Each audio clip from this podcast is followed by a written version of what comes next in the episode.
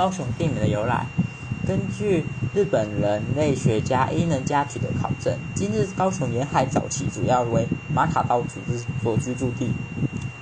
在该族语言当中，用以防御海盗的赤足岭称为“大库”，而汉人依其方言译为“打狗”。